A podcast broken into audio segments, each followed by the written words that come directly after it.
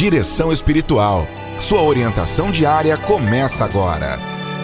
O Papa Francisco, na sua mensagem para o Dia Mundial da Paz deste ano, aponta a importante e urgente meta: luz luminosa para dissipar as sombras deste tempo. A tarefa cidadã de traçar sendas de paz.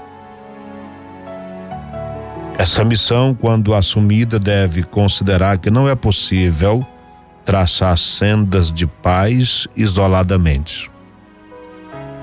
Ninguém salva o mundo sozinho.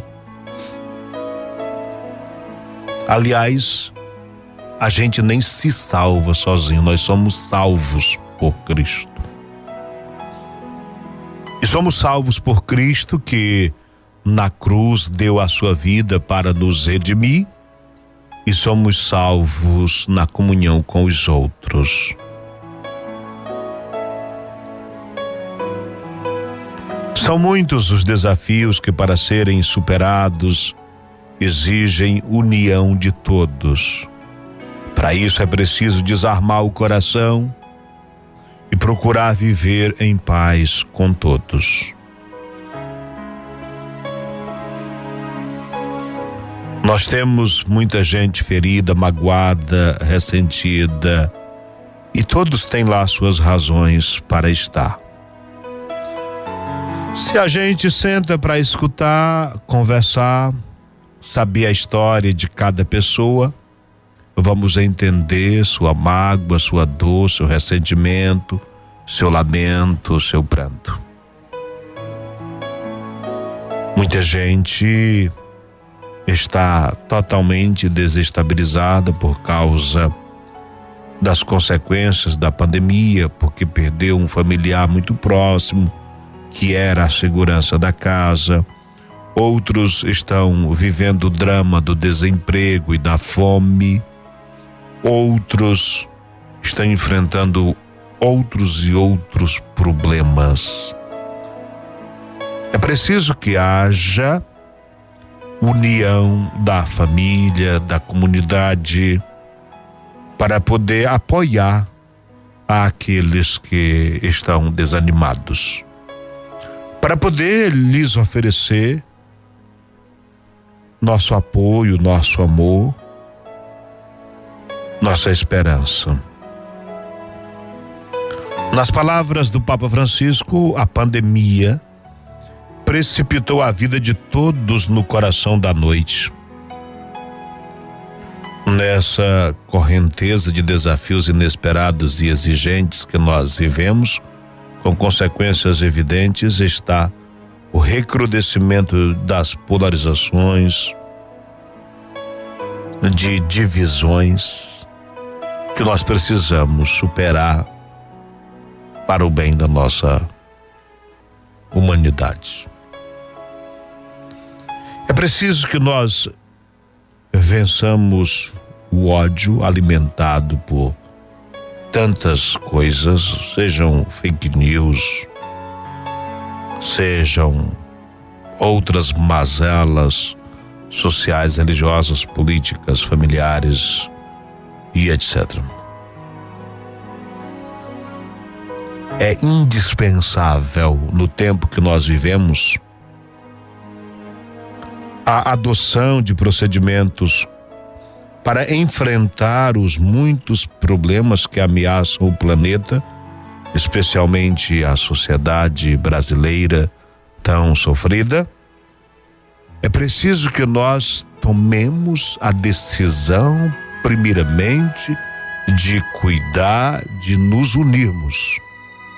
E nos unirmos no respeito ao outro que pensa diferente, que crê diferente, que tem valores diferentes, mas que tem alguma coisa em comum conosco. Primeiramente, nos identificamos como parte da família humana, depois, como povos de uma mesma nação, depois, como pessoas que creem no Cristo e mesmo com os que não creem, devemos também estabelecer uma relação de convivência saudável, fraterna. E quando começarmos a viver bem com os outros, respeitar as diferenças alheias. Agora, respeitar não é ser indiferente, respeitar mantendo o seu posicionamento sem impor para os outros, talvez consigamos viver um pouco mais em paz. O Papa Francisco sublinha que é urgente colocar sempre em primeiro lugar a palavra juntos. Juntos, somente juntos, poderemos avançar na construção da paz, na garantia da justiça, pelo respeito à ética e às normas, conquistando uma nova uma nova sociedade, uma nova ordem social. Os protagonistas dessa mudança esperada serão aqueles que não se deixam contaminar pelo ódio, que por viverem em paz a promovem, que cuidam para defender sempre aquilo que promove o bem comum humano.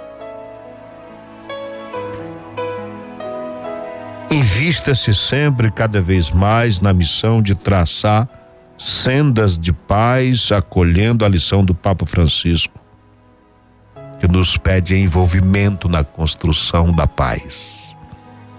Para isso, desarmemos o nosso coração e a nossa mente, nos abramos para acolher o nosso irmão tão diferente, mas que é nosso irmão e que caminha ao nosso lado. Não empurremos ninguém no abismo por onde nós atravessamos. Se encontrar alguém no meio do caminho, não o destrua para passar. Abra espaço Existe espaço para todo mundo. Basta a gente respeitar a hora de cada um. Deus abençoe a você, abençoe a sua família, que a paz esteja no seu coração, mas também no ambiente do seu trabalho, na sua comunidade. Seja um promotor da paz. Seja um promotor da paz, onde você estiver. Beleza, vou abraçar agora a Marilza. É, está aqui nos dizendo o seguinte: Bom dia, padre. Aprendi a lidar com mágoas de uma forma simples. Eu clamo a Deus diariamente para extirpar qualquer mágoa do meu coração e ele tem me atendido. Dá muito trabalho e a gente sofre para viver magoado, né?